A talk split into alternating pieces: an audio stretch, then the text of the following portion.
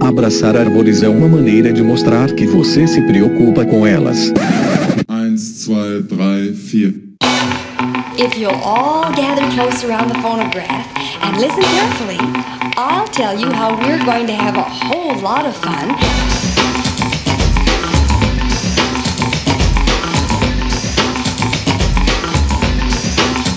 Aqui é Fernando Lima e este é o Desabraçando Árvores, um bate-papo sem firula sobre ecologia e conservação, a vida, o universo e tudo mais. E hoje, senhoras e senhores, eu venho lhes apresentar ninguém mais, ninguém menos que Fernando Tortato. Ele que é bacharel e licenciado em Ciências Biológicas pela Universidade Regional de Blumenau, com mestrado e doutorado em Ecologia e Conservação da Biodiversidade pela Universidade Federal de Mato Grosso, realizou doutorado sanduíche pela University of East Anglia in Norwich, England. Ele possui enorme experiência na área de manejo e conservação de mamíferos silvestres e é pesquisador na ONG Pantera. Galera, o Fernando é humildão, cara simples aí, bacana, mas cara, o Fernando tá aí há muitos anos na linha de frente da pesquisa e conservação de mamíferos carnívoros, em especial a nossa querida onça pintada lá no Pantanal, um cara realmente aí que tem uma enorme experiência e muita coisa aqui para ensinar. E além de tudo isso, galera, ele é brother. E a gente sabe que brother é brother.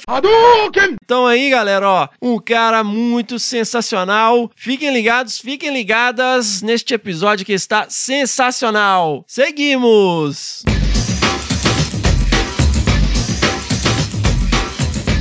Moçada, vamos agora rapidinho aqui para os nossos jabás. Sigam lá nas nossas redes sociais, o Desabraçando Árvores Podcast no Facebook, o arroba Desabrace no Instagram e no Twitter também, arroba Desabrace. Temos também um canal no Telegram, onde nós postamos lá algumas coisinhas, né, pra galera. Junte-se lá a essa turminha. Moçada, nós somos um podcast, então sigam lá os nossos três podcasts, o Desabraçando Árvores, o Que Bicho é Esse e o Que Bicho é Esse Crianças lá no Spotify, na Amazon, no Orelo e na Apple Podcast. Se inscrevam no Google Podcasts ou no Castbox e favoritem no Deezer para não perder nenhum episódio. Hey, that's something everyone can enjoy. E se você ouve o nosso maravilhoso podcast lá no Spotify, não esqueça de ir lá marcar cinco estrelinhas pra gente lá, que isso aí ajuda lá o algoritmo a fazer sei lá o que. E o mesmo vale para o iTunes ou Apple Podcast, né? Entra lá, se você usa iPhone aí, High Society. Então entra lá, dá cinco estrelinhas pra gente, deixa uma avaliação, que isso aí ajuda muito a gente a crescer na podosfera. Lembrando que nós temos também um canalzinho lá no YouTube, onde nós postamos o áudio dos episódios para quem aí não tem o hábito de ouvir podcast no celular, mas tem Smart TV e coloca lá para tocar enquanto está fazendo alguma coisa. E então não esqueçam também dessa possibilidade aí. Vamos lá, seguimos.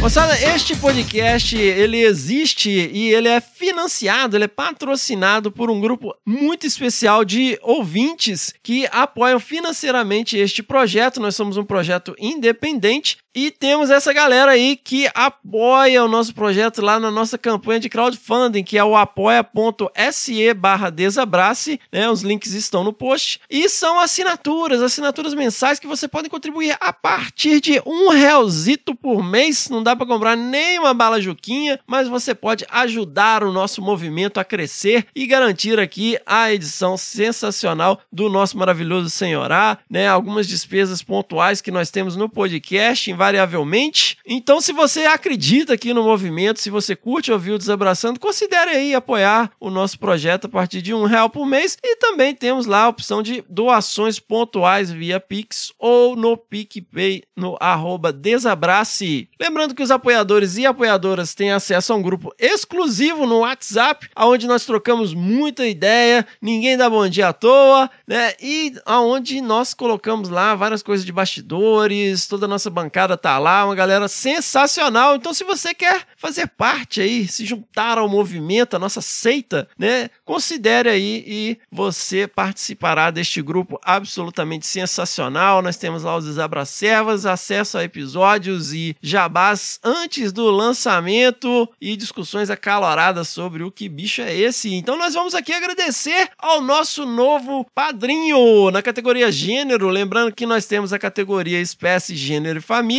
e nós temos aqui um novo padrinho na categoria gênero, o Pedro Antunes Reis. Muito bem-vindo ao movimento, Pedro. Muitíssimo obrigado aí pelo seu apoio e carinho ao nosso projeto. Lembrando também que nós temos lá a nossa lojinha com a nossa grife loja.desabrace.com.br, aonde nós temos lá vários produtos, camisetas, kits de primeiros socorros, livros, canecas e outras cocitas, mas que vocês podem lá apoiar indiretamente o projeto. Para encerrar, galera, para a gente seguir para este episódio, essa entrevista sensacional com o Fernando, não deixem de enviar as suas pedradas no nosso e-mail, que é o primeirapedra@desabrace.com.br. Lembrando que ao enviar as suas pedradas, tenham em mente as palavras de Jesus em João capítulo 8, versículo 7. Se algum de vocês estiver sem pecado, seja o primeiro a tirar uma pedra. Seguimos! That was fun. Let's do it again. É isso aí, pessoal. Muito bem-vindo, então, Fernando Tortato, aqui no Desabraçando Árvores. Obrigado, Fernando. Obrigado pelo convite. Bem bacana poder participar. E aí, Fernando, você é de Santa Catarina? De onde você é? Eu nasci em Rio do Sul, Santa Catarina, no Vale do Itajaí, mas morei em muitos lugares, né? Meu pai trabalhava num banco e aí a gente estava a cada dois, três anos mudando de cidade. Então eu tenho o local que eu nasci, mas eu sou meio cigano, assim, em termos de origem.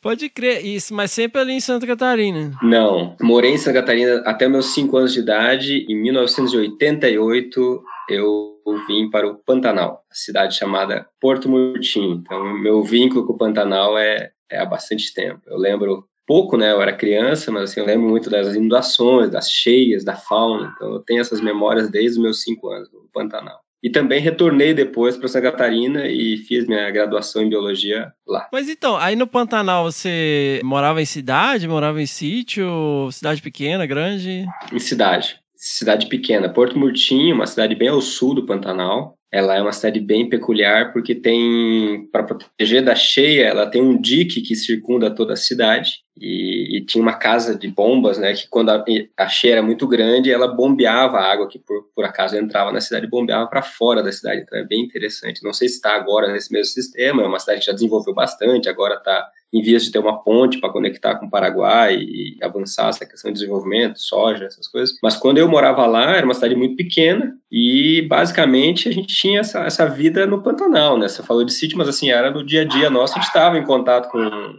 com fauna, com biodiversidade, o nosso quintal era o Rio Paraguai, todo fim de semana indo pescar, passear, Aham. então era uma vivência muito boa, principalmente uma criança. Mas eu tô pensando que a cidade eh, ficava tipo uma ilha, assim, tipo uma coisa meio feudal, com um fosso e literalmente cheio de jacaré em volta. É, é bem interessante, porque 88 foi o ano que a gente chegou, foi uma cheia muito forte lá. E eu lembro, assim, a gente foi de ônibus, do trecho, acho que Campo Grande até lá, de muita água, assim. Eu lembro que eu olhava das janelas e eu via água por todos os lados, assim, né, próximo da cidade, onde já adentrava na área da planície Pantanal. E, e realmente, é um sistema que foi, a cidade foi, criou esse sistema para proteger dessas grandes enchentes, né, que é a- o ciclo, né, das águas do Pantanal, fazem parte né, da dinâmica. Ah, então como criança, então você ficou cercado de bicho aí, né? Porque qualquer cidade pequena no Pantanal, você vê qualquer coisa, assim, atravessando uma avenida, né? Sim, era é assim, é um privilégio e eu lembro, a gente tinha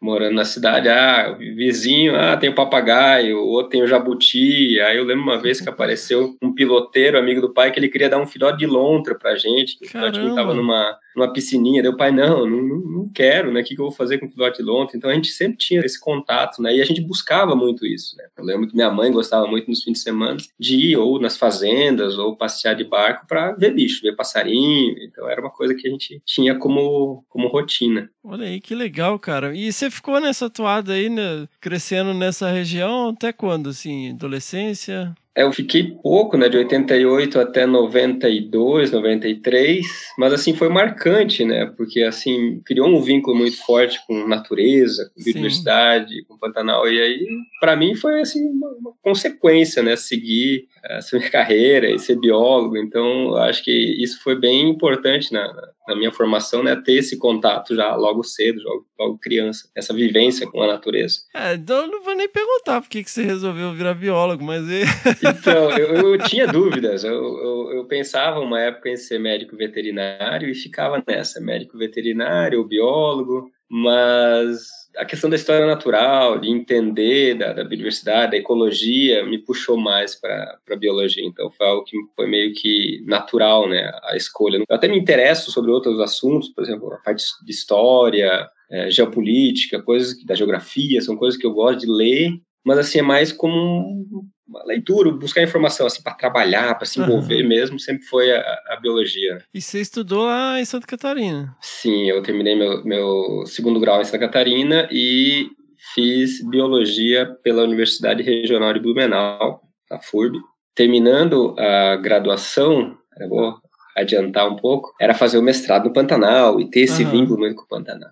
Mas aí eu, eu não consegui passar na prova de mestrado na UFMS, mas passei na UFSC, num curso recém-criado né, de ecologia. Agora eles são muito fortes em ecologia lá, mas era um curso de ecologia de ecossistemas costeiros. E eu sempre trabalhei com mamífero uhum. terrestre, e aí eu ficava meio peixe fora d'água, né? O que, que eu vou fazer mestrado? Mas era a opção que eu tinha. E tava tudo certo para morar em Florianópolis e fazer um mestrado com, se eu não me engano, a proposta que eu tinha feito era entender como que eh, ambientes antrópicos influenciavam a estrutura de comunidade de formigas nas dunas da Praia de Joaquina. Então você vê a loucura que eu ia me meter. Uhum. E assim, duas semanas antes de eu entrar nesse programa, já tinha feito a matrícula, tudo, eu recebi um e-mail do Peter Crouch. Olha aí! É, na verdade, um e-mail do Valfrido me indicando para o Peter Crouch. Falou, Fernando, o Peter está precisando. Valfrido Tomás é pesquisador da Embrapa Pantanal e Peter Crouch é uma, uma referência né, na conservação de felinos. E, e, o Valfrido me falou, Fernando, tá, tá precisando de um biólogo bom de campo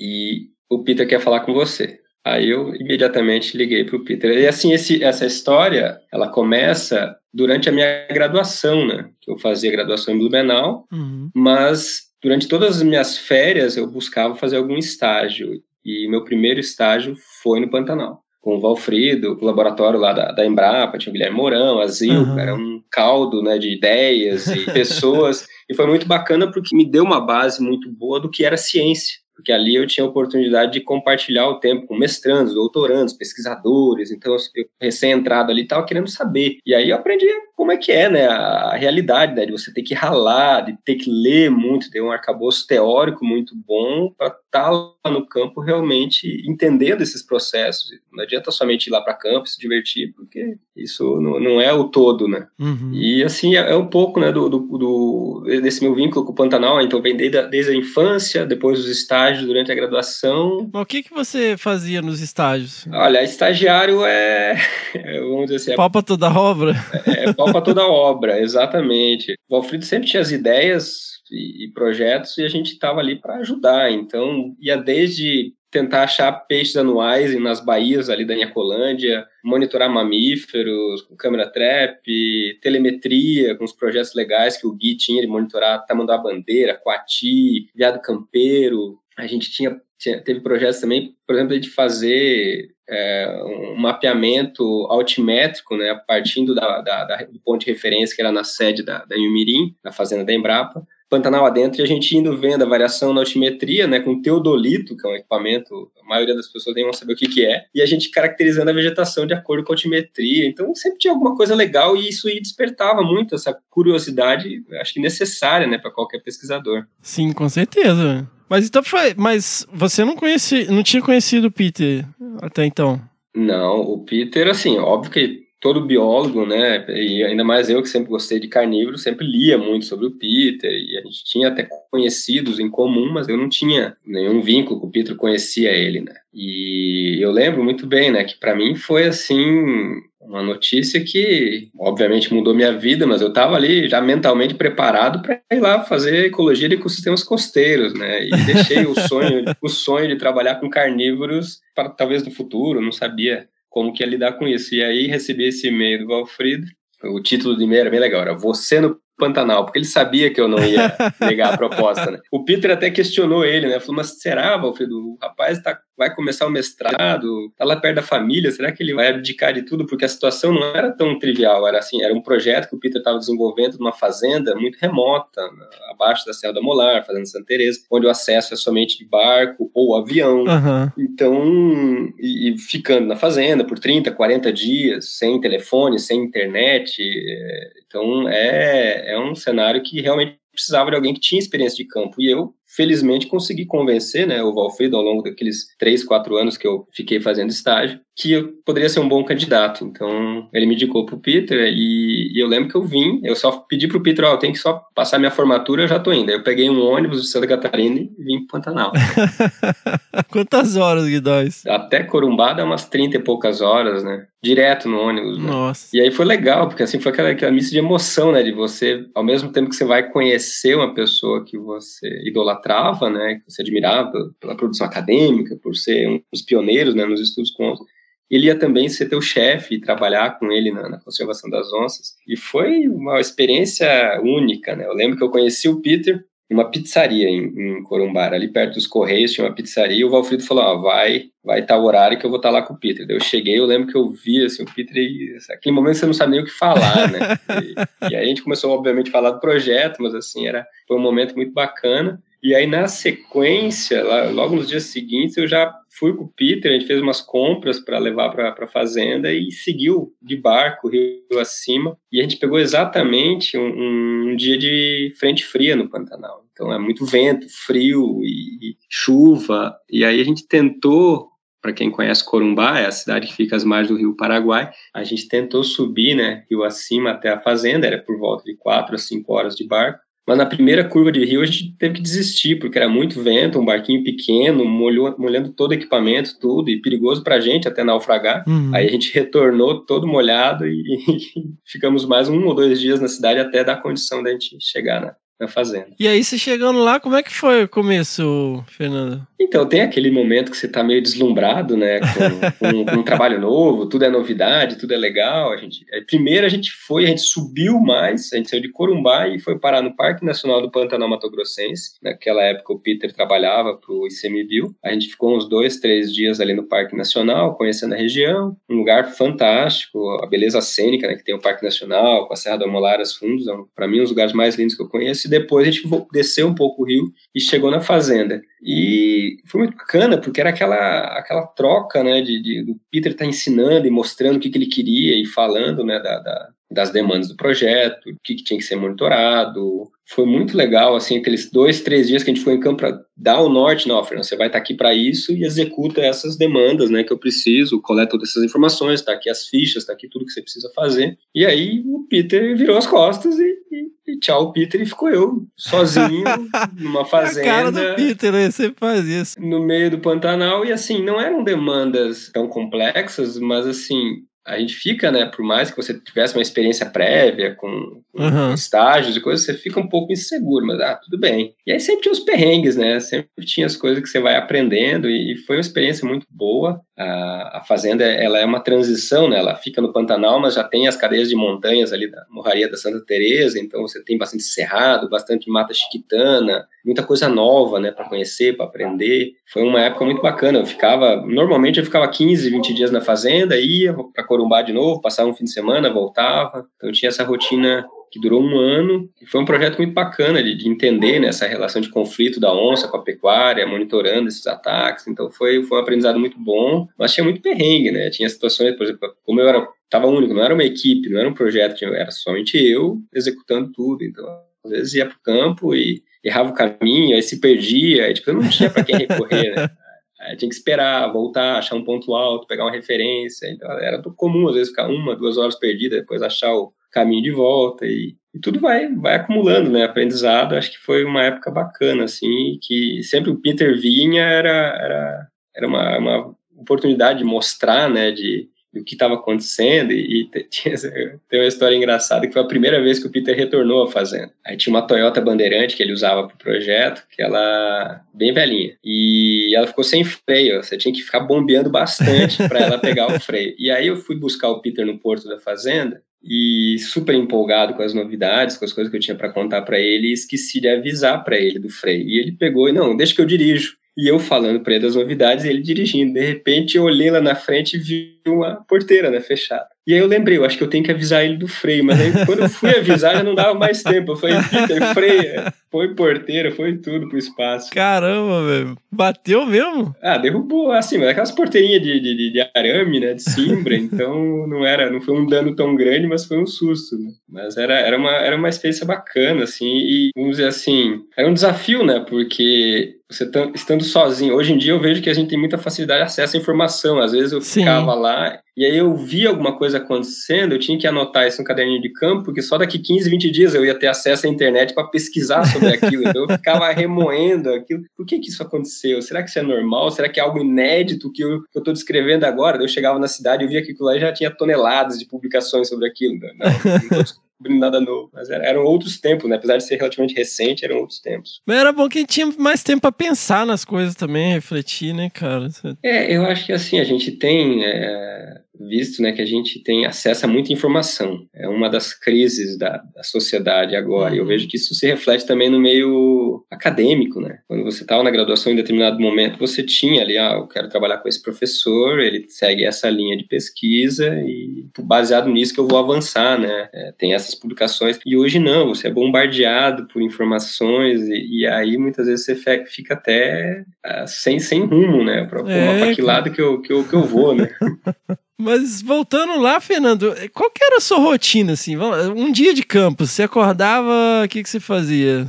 Tinha bicho com rádio ou não? Não, lá a gente, o Peter tinha capturado, um pouco antes de eu chegar no projeto, ele tinha capturado um macho e colocado um colar, mas o colar infelizmente não, não funcionou. Aí eu, quando eu cheguei no projeto, não tinha nenhum animal sendo monitorado. Mas era aquela rotina de fazenda, acordar quatro e meia da manhã, uhum. às cinco horas, cinco e pouco tomar o café. E o meu principal trabalho lá era monitorar a questão dos ataques no rebanho. Então eu acordava bem cedo, seis da manhã eu já estava num ponto mais alto ali da, da, das invernadas, onde ficava o gado, para ver se eu encontrava urubu, algum vestígio de onça. Assim, eu sempre buscava esses indícios indiretos. Né? Então, se eu via algum urubu rondando, eu, eu, tinha uma motinha, aí eu ia com a moto tentando se aproximar, ver se tinha alguma carcaça, algum animal atacado por onça. Então era minha rotina ficar monitorando isso e várias vezes tinha que esperar a onça terminar de comer para ir lá pegar as informações, tirar o brinco da orelha do, do, do boi para ver qual que era o animal e caracterizar a área de ataque. Era... Aí às vezes ela tinha matado duas novilhas, eu achava uma e quando via tava a segunda bem perto e a onça do lado. Então várias situações bem uh, complicadas. Mas você via mesmo a onça comendo assim? Literalmente você ficava esperando? Teve duas ou três situações que sim, que eu tive que dar um tive que dar um tempo assim porque eu, uma vez vez foi até engraçado, porque eu, eu não conseguia enxergar a onça, mas eu tinha certeza que ela estava lá. Era um capim alto, capim colonião, uhum. os urubus, eles não pousavam. Eu só via um, um,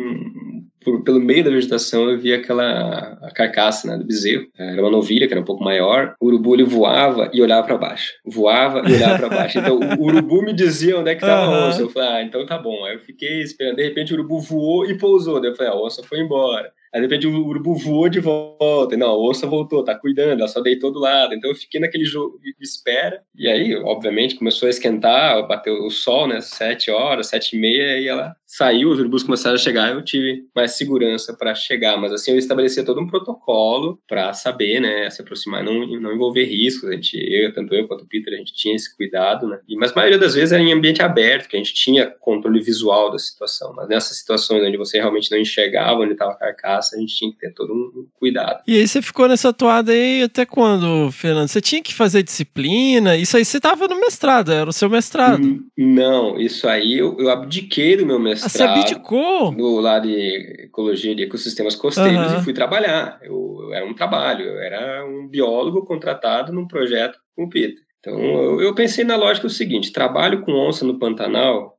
não é fácil. Mestrado, você tem todo ano numa infinidade de universidades, com uma infinidade de orientadores, então essa oportunidade eu não posso perder. É. Então, na hora que eu aceitei, eu nem perguntei salário, Eu nem perguntei nada, eu simplesmente falei, eu vou. E foi muito bacana porque aí eu fiquei um ano no projeto, um projeto relativamente curto, mas que me deu uma bagagem muito grande, né, na, de entender sobre essa questão da, da, conservação da onça, conflito com pecuaristas. E, e, aí surgiu, foi o ano 2008, foi o mesmo ano que a Pantera comprou as fazendas aqui na região norte do Pantanal. E o Peter fazia parte do conselho da Pantera naquela época.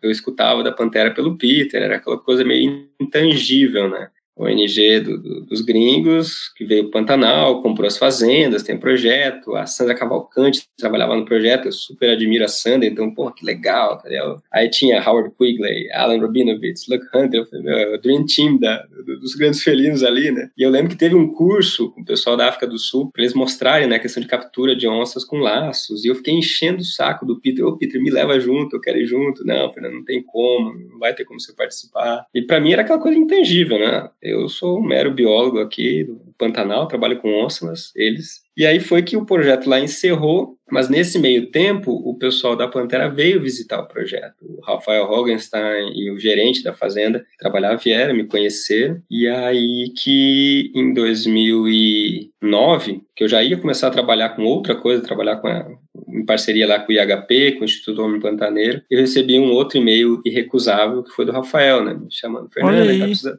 Fernando, a gente tá precisando de um biólogo para trabalhar aqui no Pantanal. E aí, aí começou a minha história com a Pantera, né? Foi abril de 2009 que eu comecei a trabalhar com a Pantera. Bastante tempo já. E nesse início, como que foi é, esse trabalho? O que, que você fazia, Fernando? Então, a Pantera, ela tinha... tem as fazendas, né? Aqui na porção norte do Pantanal. E a gente tinha vários propósitos, né? Um dos principais que eu executava era tentar monitorar a densidade de presas, né? Através de transectos, a gente tinha capturas das onças, então foi um projeto bem amplo que naquele primeiro momento a gente não tinha armadilhas fotográficas, mas tinha esse monitoramento através de transectos e alguns indivíduos com monitorados com GPS colar. E aí depois, no, no acho que em 2011 a gente começou a monitorar sistematicamente com câmeras trap. Então envolve toda essa dimensão, né, que um projeto com onça pintada e suas presas tem. E aí a gente foi cada vez mais ampliando, né, tá, são 13 anos já que eu estou trabalhando com a Pantera e aí são são diversas frentes que a gente abriu nesses últimos anos. Mas teve um momento que você fez mestrado, né? Sim, então,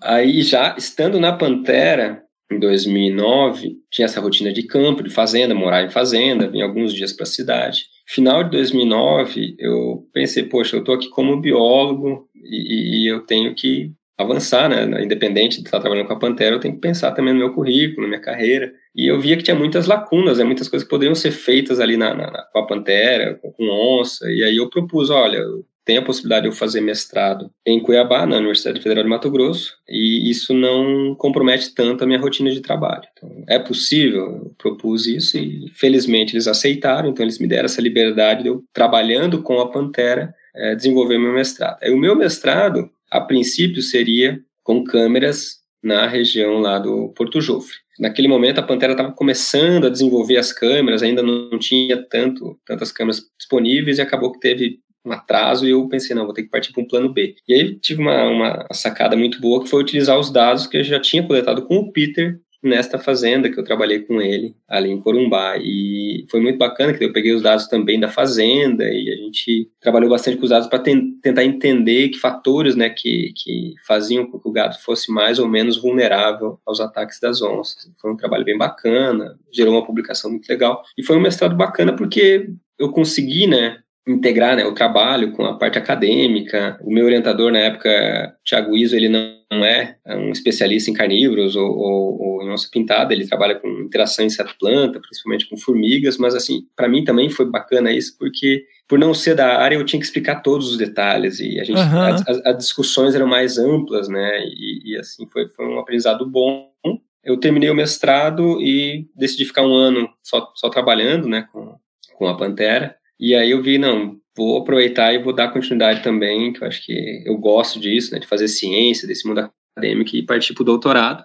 E aí também, né, por uma questão de ter família, ter um emprego, não, não me permitia fazer o doutorado se não fosse na UFMT. Eu até consegui passar na Federal de Goiás, que é uma universidade muito boa, na né, ecologia, eu fiz uhum. a prova, fui aprovado, mas assim, quando eu coloquei na, no planejamento, né, como é que seria essa logística de ir para Goiânia, Cuiabá, Pantanal. Eu falei, não, melhor eu tirar essa, esse É, eixo é. Cuiabá-Goiânia não vai ter como, e, aí fiz o doutorado na UFMT, que foi muito bacana também, e, e ali no doutorado foi onde eu realmente achei né, uma área, né, uma área da, da pesquisa que eu me interessei bastante, que foi essa relação econômica da onça pintada. Né. No mestrado eu avaliei maneira mais superficial, né, tentando quantificar o prejuízo que a onça causava para o rebanho, mas para o doutorado eu realmente tentei avaliar mesmo nessa dimensão econômica para a conservação da onça e como que a gente pode é, ver o turismo como uma, uma ferramenta para a conservação da onça e o Porto Jofre, querendo ou não, é um grande laboratório para isso, né? É onde a gente tem toda aquela indústria do turismo, de, de observação de onças, então eu estava num local muito adequado e até o meu,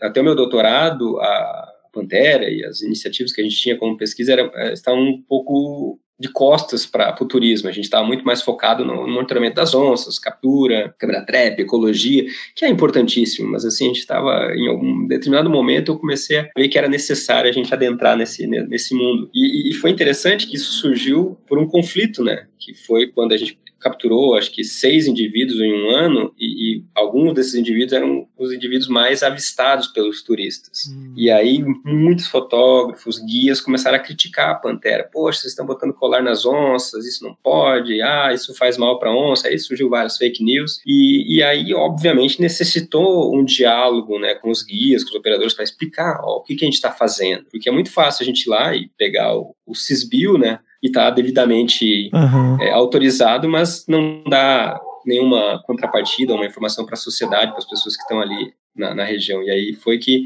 eu fui essa pessoa, né, que fui é, nomeada para fazer esse diálogo. E aí, a partir desse momento, que foi em 2011, eu comecei a se envolver cada vez mais. E em 2014 eu já comecei o meu doutorado com essa temática. Né? E foi um time bem legal, né, Fernando? Que foi justamente nessa época que tava uma coisa meio desordenada, né? Assim, teve ataque em Cáceres, teve. Foi. Um pouco antes disso, né? Mas tava aquela frenesi de todo mundo lá. Sim, o primeiro ataque foi em 23 de junho de 2008. Uhum. Primeiro ataque de onças que foi em Cáceres, um pescador. Eu lembro muito bem disso porque eu estava no Rio Paraguai descendo numa uma dessas chalanas, né, que levavam da fazenda uhum. que eu trabalhava lá em 2008 até Corumbá. Naquele momento eu nem trabalhava com a Pantera. E eu lembro que os, os pessoal da lancha, né, pantaneiro, vaqueiro de fazenda, começaram a falar: ah, a onça pegou, matou um cara em Cáceres. Eu falei: não, isso é mentira, pode ser verdade, tá? Não, tá aqui no rádio, daí eles botaram, falaram no rádio, tá, falando do caso da onça que atacou um pescador em Castres, eu achei. E era bem o aniversário da minha mãe, dia 23 de junho, por isso que eu lembro da data. Isso gerou realmente bastante discussão, né? E, mas 2008 o turismo ainda era, não era tão forte quanto 2011, quando teve o segundo ataque, que foi naquele pescador lá de Minas Gerais. Um dentista lá de Minas Gerais, né? Ah, é, que te, teve até. Só fraturou, assim, saiu uns pedaços só do. do... É, foi um menino de acho que 17 anos, ele foi até no Faustão. E aí, a partir de 2011, o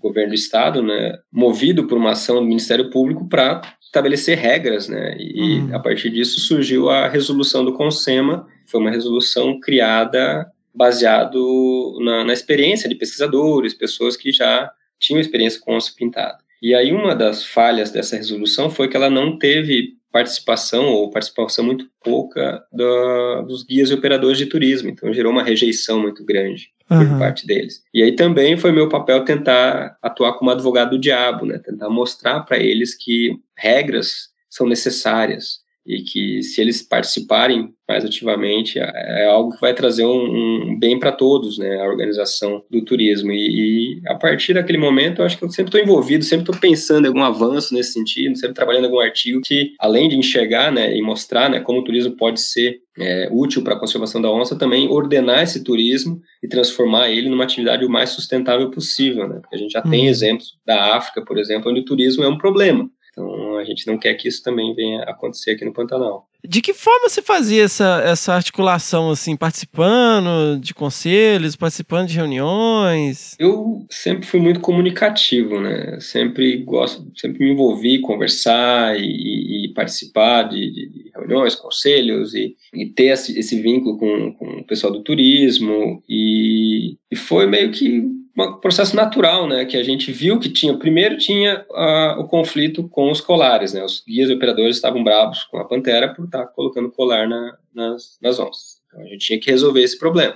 E aí, como que se resolve um problema? É aumentando o diálogo, é explicando, é criando uma comunicação entre a pessoa que não está satisfeita com, com quem está causando o problema. E, e depois, na sequência, teve essa questão da resolução do CONSEMA, que era algo que eles não sabiam muito bem como lidar, eles simplesmente se depararam com uma resolução que tratava regras, trazia regras para a atividade econômica no qual eles estavam inseridos. Então, uhum. nesse, nesse momento, eu, vi que tinha necessidade, e, e a Pantera, por ser uma instituição neutra, não é nem governo e nem faz parte do trade turístico, criou um cenário favorável para a gente ter esse diálogo. Então, teve duas ou três reuniões onde a gente trouxe guias, operadores, pessoas do ICMBio, da SEMA, Secretaria de Turismo, Polícia Militar Ambiental, todo mundo no mesmo auditório e começou a debater, né? E, e foi muito produtivo porque criou uma unidade e que resultou na criação da Associação de Guias de Turismo do Pantanal Norte, que é a Ecopan, que ela tem o propósito de ordenar esse turismo de onça. Então teve um fruto muito interessante, muito bacana, que é parceiro né, da Pantera nessa questão de, de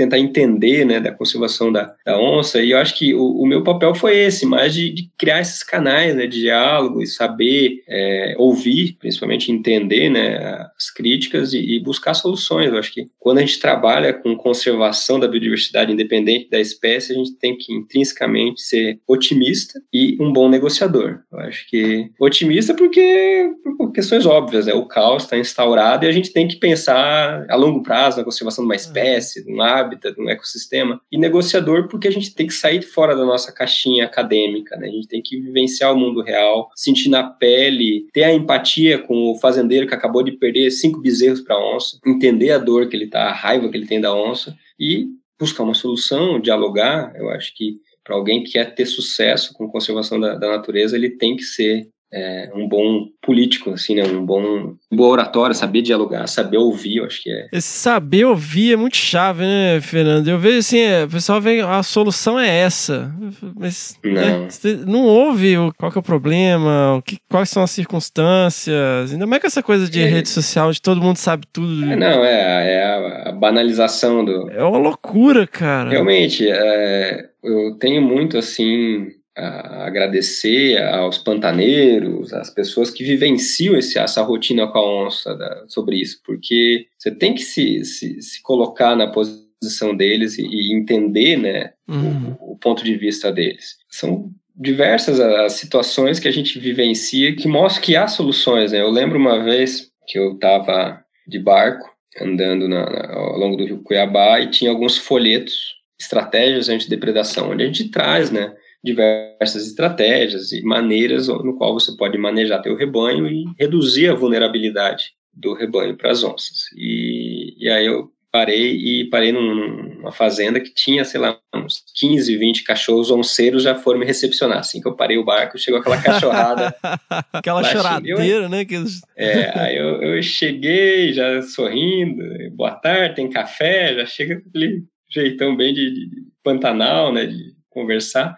Aí o proprietário estava lá, ele chegou, uma pessoa bem instruída, tava, coincidentemente estava na fazenda, ele não vive lá, mas ele, ele vem rotineiramente visitar a fazenda para fazer a gestão da mesma. E aí eu sentei debaixo de um pé de manga, mostrei para ele nosso trabalho, ele falou, ah, já tinha ouvido falar da gente, tá? E aí ele contou do neto dele, que gostava muito do Pantanal, dos bichos. E, e aí, em um determinado momento, ele olhou para mim bem sério e falou, tá, mas você acha mesmo que eu vou seguir alguma dessas estratégias ou deixar de matar as onças. Aí eu falei, olha, não é meu papel punir ou, ou, investigar qualquer crime ambiental, mas assim, obviamente eu não quero que o senhor mate onças. E eu repito, eu volto com outra pergunta. Você teve algum momento alguém trazendo esse tipo de informação para você? Daí ele parou, o pessoal, ah, não, até agora não. Então agora você, agora você não tem desculpa que você não teve acesso à informação. É. Aí, eu, aí, além desse argumento técnico, eu, eu usei o argumento emotivo para ele. Eu olhei bem sério para ele e falei, mas o seu neto vai ficar feliz sabendo que o vô dele mata onça? Aí ele ficou meio bravo comigo, mas assim, ele teve que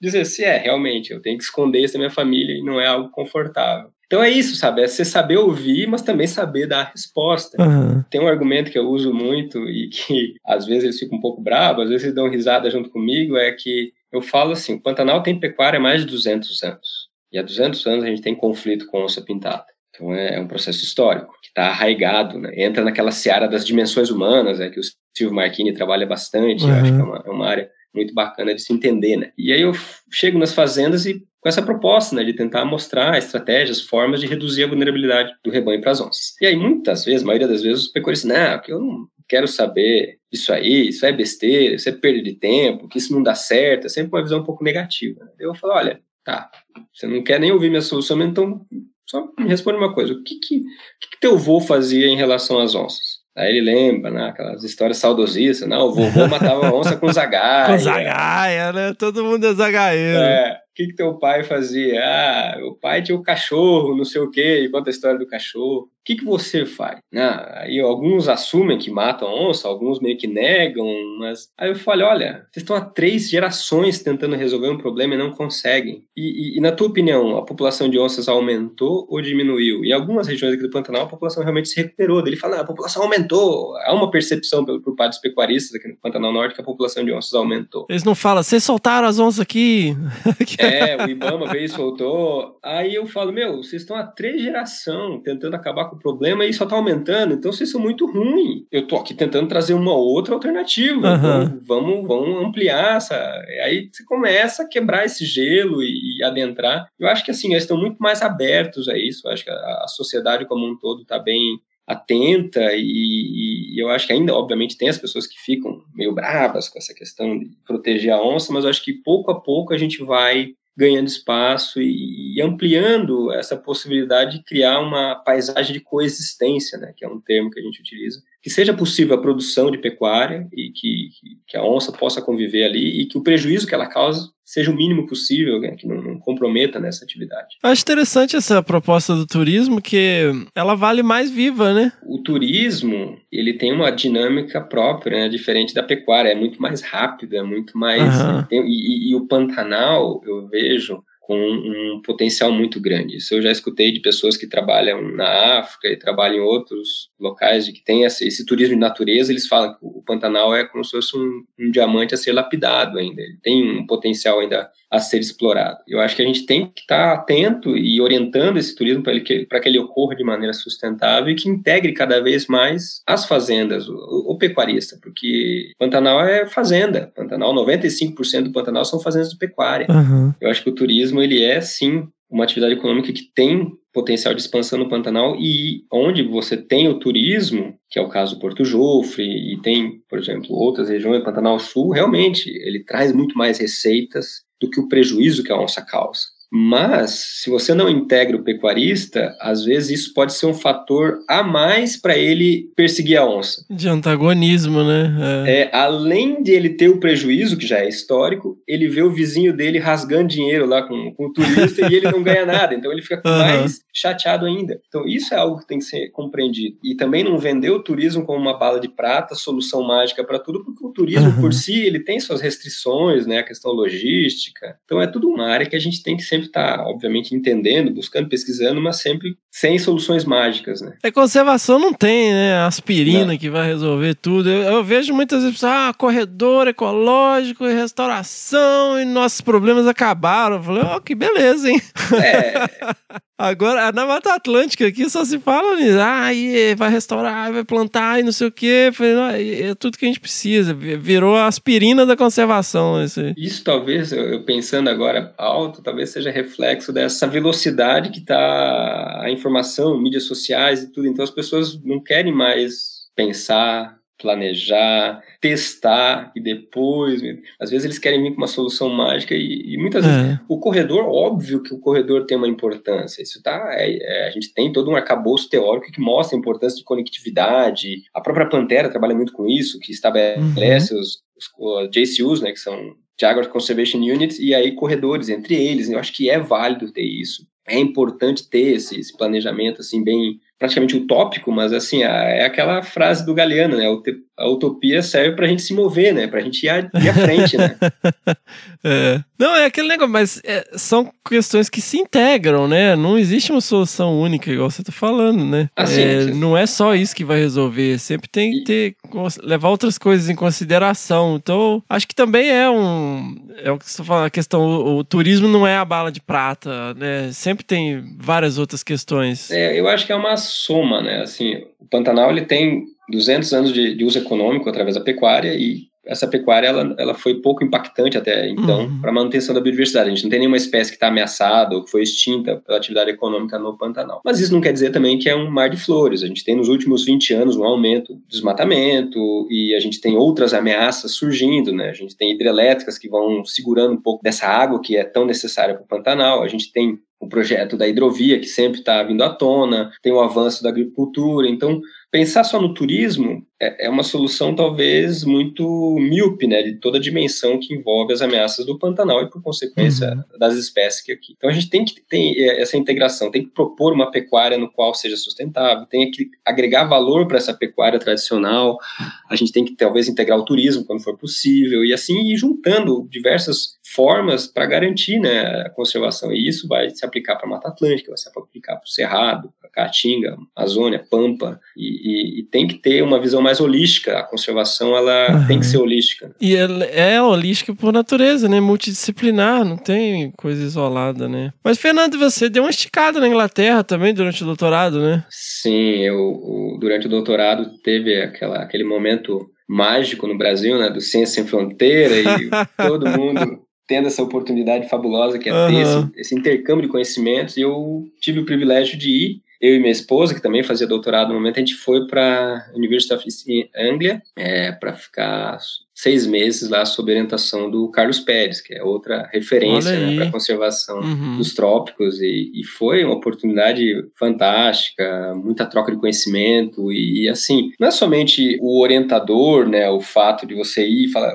obviamente que isso pesa muito, mas assim, o ambiente no qual ele está inserido, a universidade, você está morando fora, você vê como é feito ciência em outro país, um país, uma Inglaterra que é de ponta, né? Então foi, foi uma experiência muito boa, foram só seis meses, mas assim foi um aprendizado muito grande e é legal, né? Como biólogo eu tive aquela curiosidade de entender a, a biodiversidade do velho mundo e, e realmente a gente vive paraíso, né? O Brasil é, é, um espetáculo lá, a gente não, não tem como comparar, né? Mas também é legal, assim, foi uma experiência bacana para a vida e quem sabe um dia eu volte para algum outro, outro lugar no exterior, né? Fazer um pós-doutorado, alguma coisa, porque eu acho que é, é, importante, né? Nesse mundo acadêmico a gente ter essa troca de conhecimento e sair um pouco das nossas bolhas, né? Não, com certeza. Você já tinha tido alguma vivência fora, assim, não? Foi a primeira vez? Não, para a Europa não. Agora, trabalhando com a Pantera, que é na América do Sul, né? A gente tem essa vivência de estar, tá, eventualmente, fui já para Belize, Colômbia, Chile, a trabalho, mas assim, para para fora, Estados Unidos eu nunca fui, mas assim, eu acho que é, são, quando se, se tem essa oportunidade, você encontra a oportunidade para ir fazer, eu acho que tem que Uhum. brigar e ir atrás, porque faz realmente a diferença e, e abre novos horizontes, né, para mim foi... E é legal, né? A Inglaterra é meio retrofuturista, né? Você faz ciência de ponta num prédio de 1200 anos, né? Era legal. O, o, É então, é, é engraçado que foi que a universidade que eu, que eu, que eu fui, que é a University of East Anglia, ela é relativamente jovem, né? Ela deve ter seus... Se eu não me engano, ela é da década de 60, eu teria que confirmar, mas assim, no padrão Olha aí. britânico, ela é uma criança, né? Porque Você ela vai lá para Cambridge, ou para Harvard, ou para Oxford, é séculos de, de conhecimento acumulado ali. Mas lá na cidade, pelo menos, eu não ia na, na, na- na universidade. A universidade não era tão antiga, mas os pubs eram muito antigos. Tinha um pub lá que tinha mais de mil anos, era super divertido. É, então, os pubs era bom demais. Você gostou da comida? Não, Fish and comida, chips? comida não. Comida, eu realmente virei um ótimo cozinheiro na Inglaterra. A comida lá não, não, não é muito boa mesmo, não. Mas a cerveja, você sempre tem, né? Coisas, né? Curiosidades que você acaba gostando e, e sente falta depois. Muito bom, cara. Aí você volta pro Brasil, Fernando. Você concluiu seu doutorado e continua trabalhando, né, na Pantera, onde você tá até hoje, né? Então, eu segui um caminho diferente, né? Porque a gente tem, né, na biologia, não tem uma reserva de mercado tão grande. Você não encontra no- nos classificados do jornal. Procura-se biólogo para trabalhar em ONG. Isso não existe. Aham. E eu tenho carteira assinada desde 2008. Então, isso também é uma coisa que. É mesmo, é, cara. Isso é um privilégio trabalhar É. em ONG. é uma raridade você ter carteira assinada sendo, sendo biólogo, trabalhando É. em ONG, em projeto. Então, assim, eu tive essa, esse processo no qual eu eh, comecei a trabalhar, primeiro com o Pitre, em 2008, em uma, uma ONG nacional, e depois em 2009 na Pantera. E depois que eu fui entrando nesse mundo acadêmico, então eu consegui conciliar né, o trabalho com o mundo acadêmico. E, e no momento eu, eu, tenho uma posição na Pantera que é Conservation Scientist, que é realmente estar à frente, né, desenvolvendo pesquisa e ciência, mas na contramão, né? Porque a gente geralmente faz a graduação, parte com mestrado, doutorado, e aí depois parte com concurso para trabalhar em alguma, alguma instituição. E eu fui um pouco na contramão, e, e para mim foi bom porque me deu uma vivência muito boa que eu vi, assim, durante a, as disciplinas, né? Na troca de experiências com o pessoal da, do mestrado, doutorado, que eu, eu, eu, sabia como é que era o mundo real, né? Saindo um pouco daquela bolha acadêmica que é a universidade. É, isso faz muita diferença, né? E isso para mim fez uma diferença, foi um ponto positivo. E, e obviamente não é fácil, né? Você tem que conciliar a família, criança pequena, com mestrado, doutorado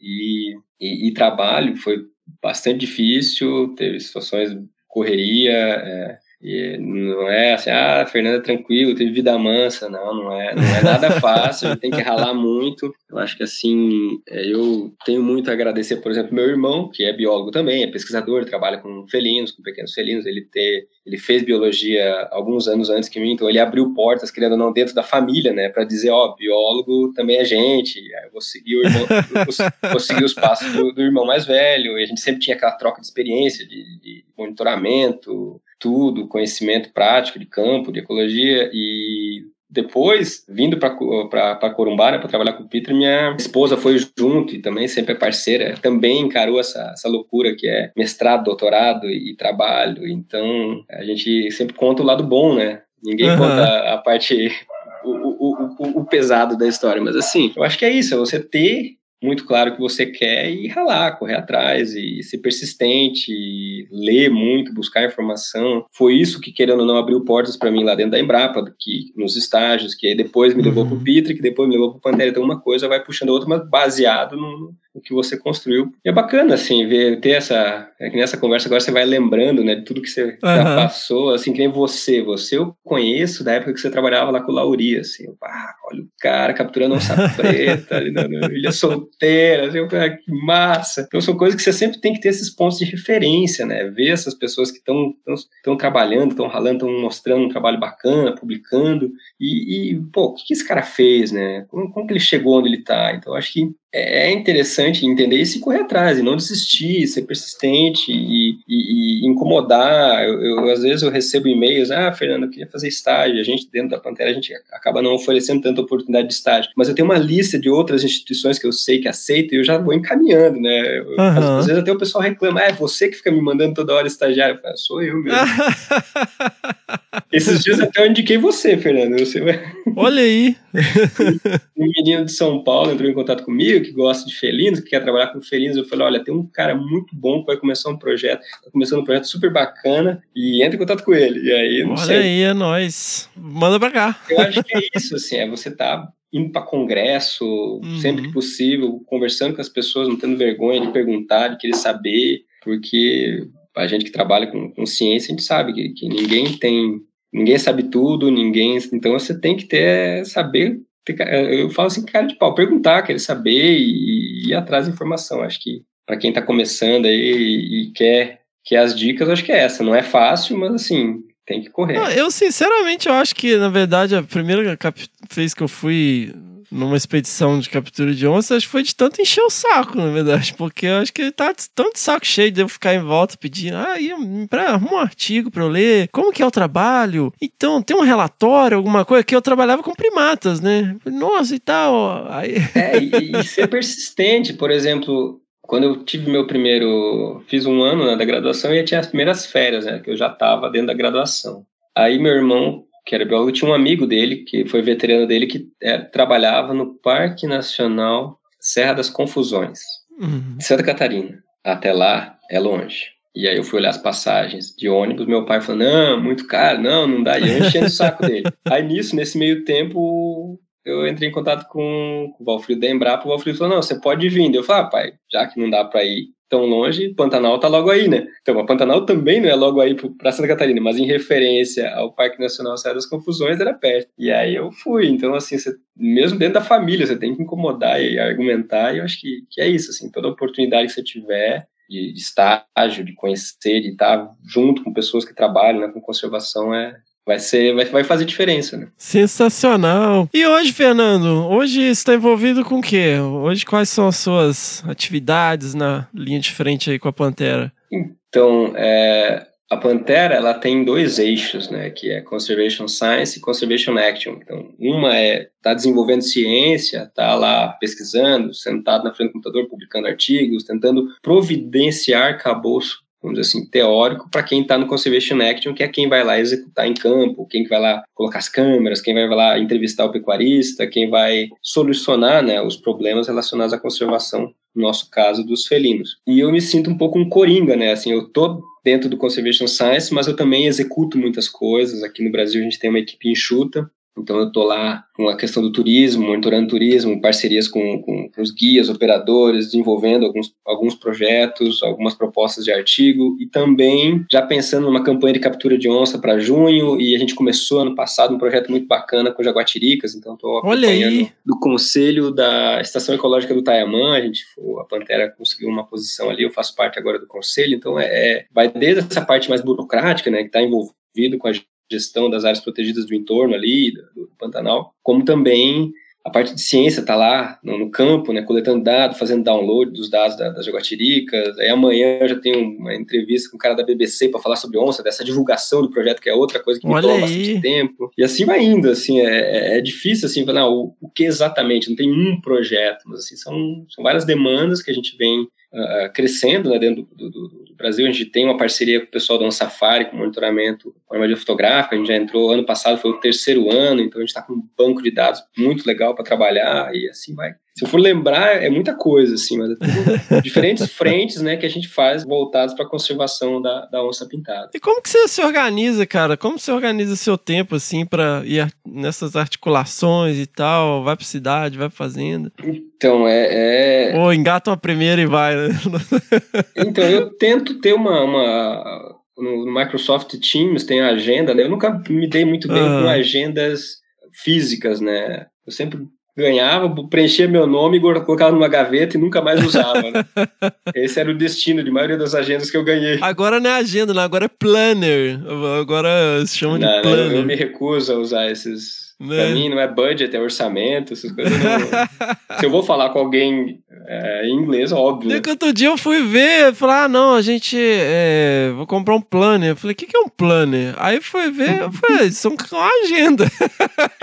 Esses dias também eu tive uma reunião, o cara usava um termo em inglês, eu não conseguia entender o que, que ele tá falando. E depois, foi que nem você, assim, a tradução era uma coisa óbvia. Pô, por que ele não fala em português, né? eu fiquei viajando, na, na, metade da reunião eu fui entender, né? Mas, assim, eu tento ter essa agenda online, através do Teams, para me organizar mais ou menos o, o, meu tempo e, e é isso, né? É estar tá em casa aqui, ajudando na família, tentando ser mais presente, acho que é muito importante, né? E ter essa rotina em casa também e trabalhar, ir para fazenda, e ir para outros lugares, viajar, é bem corrido, mas agora eu tô numa agora essa época do ano é mais tranquilo, né? A época das chuvas no Pantanal, o Pantanal tá quase tudo alagado, então a gente acaba reduzindo um pouco as atividades de campo. Aí dá para ficar mais em casa, mas aí na época de seca é bem corrido, é assim, quase que insano. Né? Você teve muito envolvido né, quando teve o, os fogos, né, Fernando? Ali foi uma situação que, como você falou, eu engatei a primeira e fui, né? Porque obviamente sabia que tinha alguns focos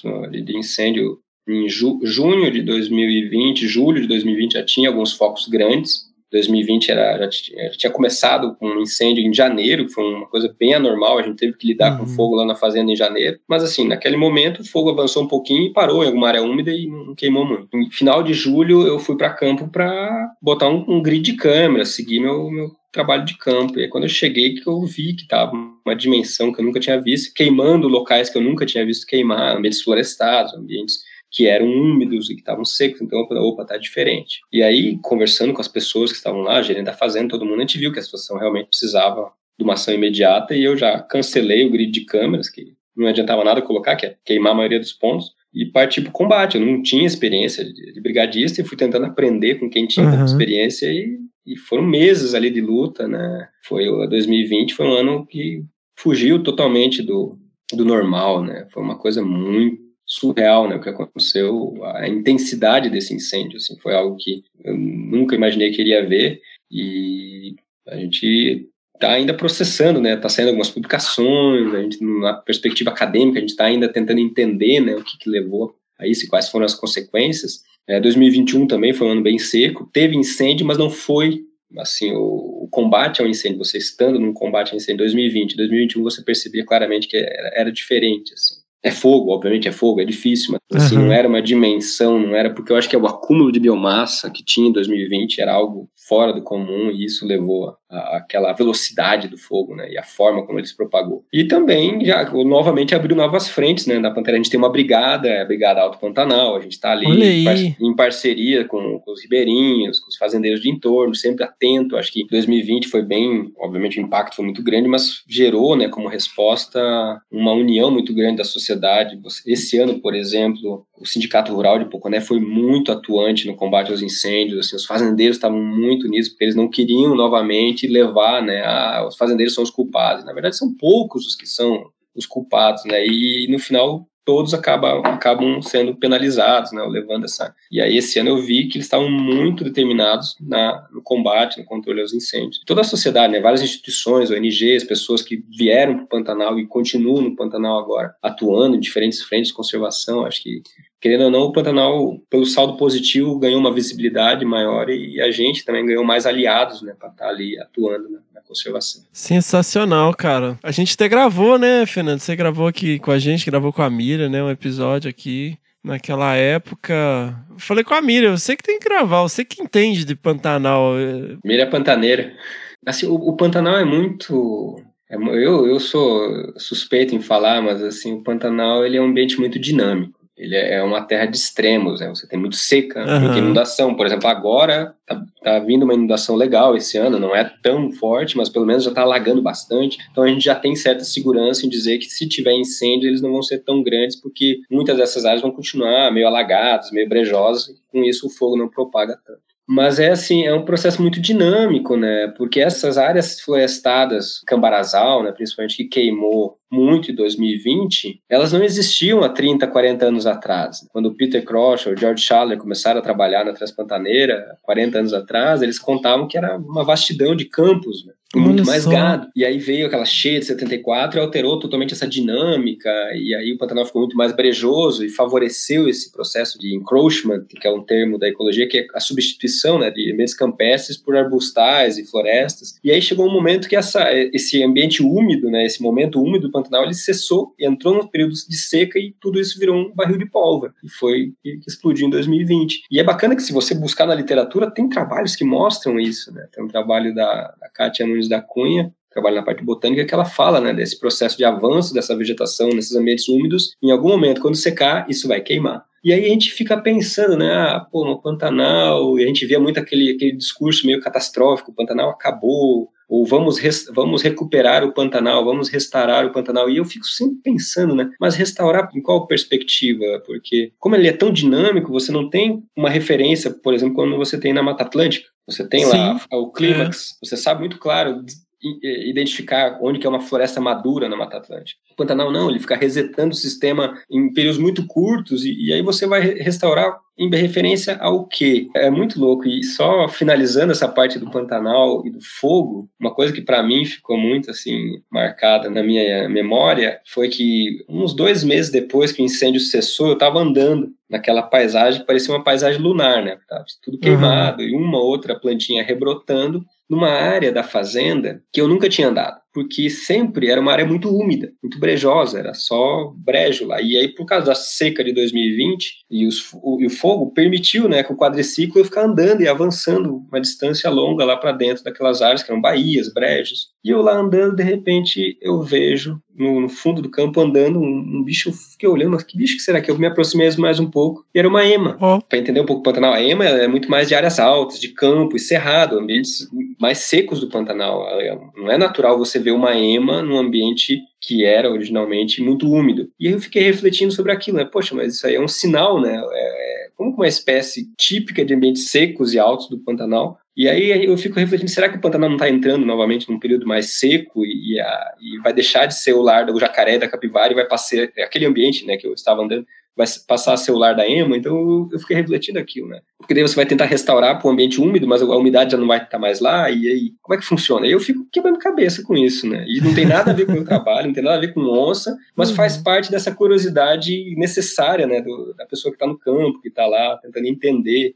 o, o- ambiente que, que o rodeia, né? Perfeito, cara, sensacional. É curioso mesmo, tem vários pantanais, né? Eu trabalho com assessoramento remoto. Uma vez eu fui fazer um, um trabalho numa área próxima, é- era mais cerrado, na verdade. Mas você pega aqui na Mata Atlântica uma imagem de satélite, você fala, ah, isso aqui é mata secundária, isso aqui é mata primária, isso aqui é eucalipto, isso aqui é cana, isso aqui é pasto. Você pega a imagem de satélite do Pantanal, o que, que é isso, sabe? Tipo, isso aqui é uma área úmida, é um brejo, sabe? É, é uma parte de vegetação e regeneração, ela é assim mesmo, sabe? Essas imposições, né, que o custo de Aham. inundação, a seca e cheia faz, cria essa, esse dinamismo, que eu acho que ele é chave, né, dessa abundância de fauna que a gente Aham, tem, porque a é. produtividade fica muito alta e aí muito herbívoro, muita vegetação, muito herbívoro, muito carnívoro, você cria essa produtividade muito alta, tanto no ambiente aquático quanto terrestre. Não, que aí você tá de sacanagem o Pantanal, né, Fernando? Pô, eu fiquei uma semana lá com a Flávia, cara. No, pô,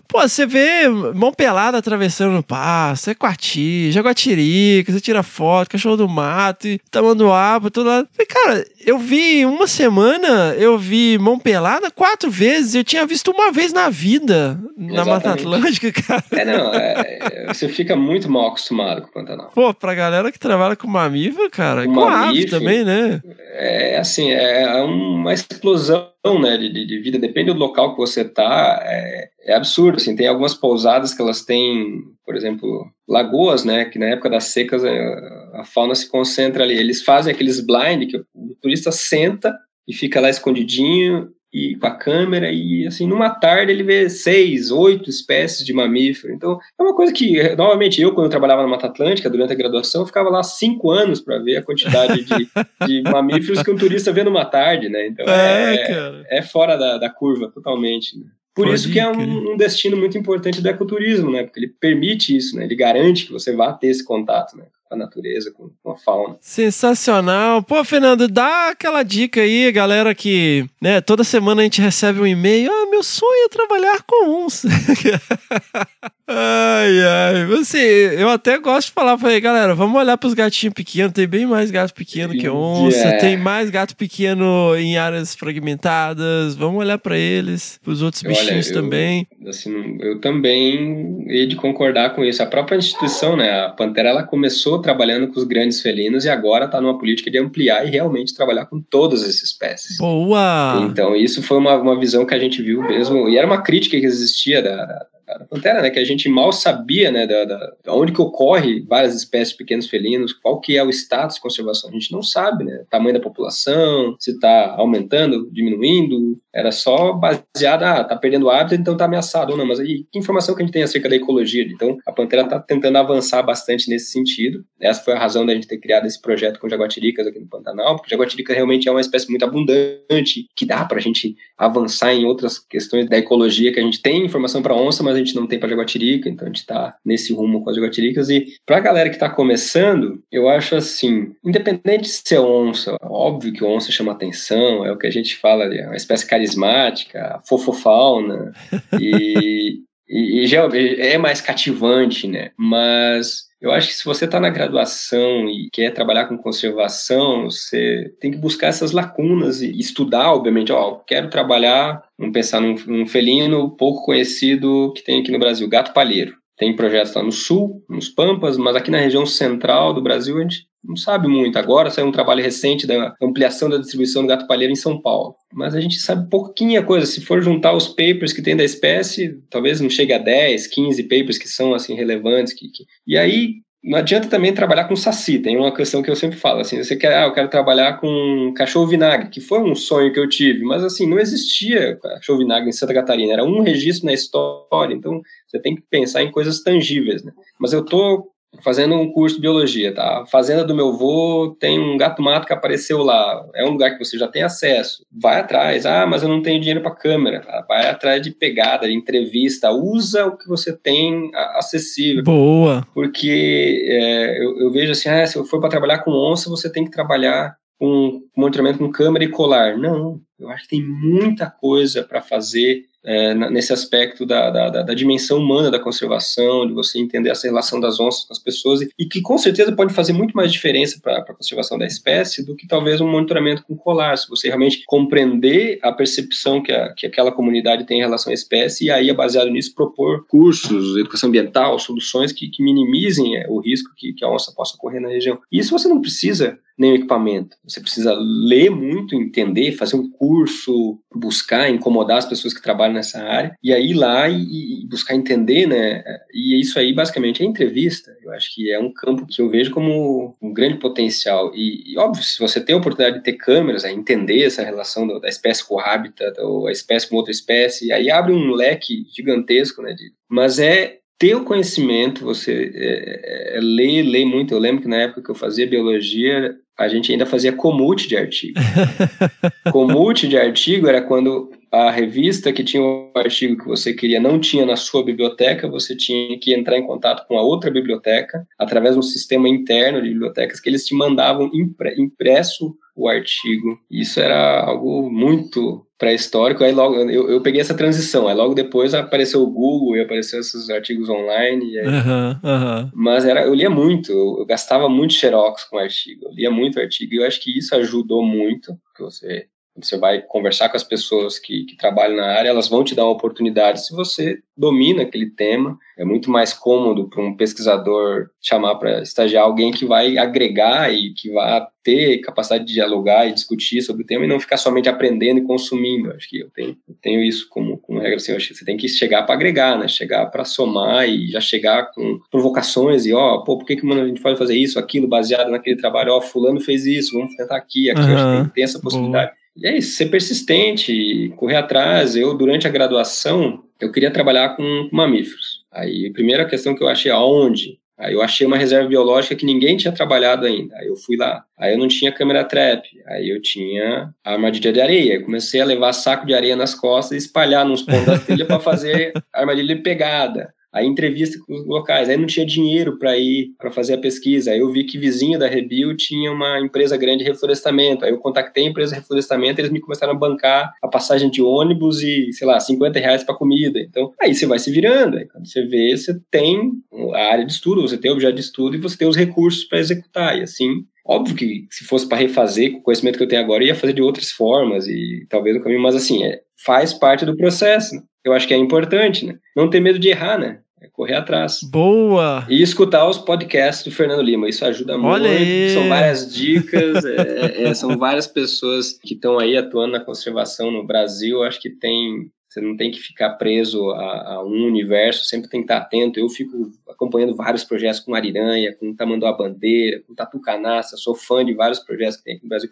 Tem Ararazu, no Pantanal, são vários projetos que acontecem. Sempre estou atento a outros projetos, o que, que eles estão fazendo, como que eles estão desenvolvendo a parte de comunicação do projeto, onde que eu posso aprimorar. Eu acho que a gente tem que estar é, sempre aberto a aprender e dialogar e não ter vergonha de ir lá e pedir, ó, pô, como é que você conseguiu isso aí? Como é que você fez essa parceria? E e assim a gente vai indo, vai descobrindo. Sensacional! Pô, Fernando, eu só posso agradecer enormemente aí a sua disponibilidade, né, cara? Eu sei que a sua logística aí é complicada, né? Você tá, inclusive, no meio de campanha de captura, né? Vai começar. Vai começar? Vai começar daqui uns dias, daqui 10 dias ainda, tem um tempinho ainda. Tô no preparatório ainda, organizando equipamento, as coisas. Mas, cara, obrigado, viu? Assim, eu acho super legal, né, você tá participando aqui hoje, né, finalmente. E agradeço demais, cara, a sua generosidade aí de compartilhar a sua história com a gente Valeu. e com a galera que ouve a gente aí. Né, eu só posso agradecer, né? Quem quiser conhecer aí o trabalho da Pantera, se quiser deixar o jabá, eu vou deixar os links no post também do episódio. É, tem o Instagram, da gente tá, tá mais ativo. Eu, eu tinha essa função de atualizar o Instagram, mas realmente não é minha área, daí a gente, felizmente, com a contratação da Raíssa, que é a bióloga que tá no projeto Jaguatiricas, ela assumiu essa demanda e está conduzindo muito bem. Agora a gente tem um Instagram mais ativo, tem o meu Instagram pessoal também, se o pessoal quiser me contactar, tirar dúvida, eu sempre tento responder. Às vezes eu esqueço, daí eu demoro uns dias eu respondo, mas eu acho que é, é bacana ter essa liberdade de conversar com as pessoas e, e tirar dúvida e perguntar. E, ó, meu tio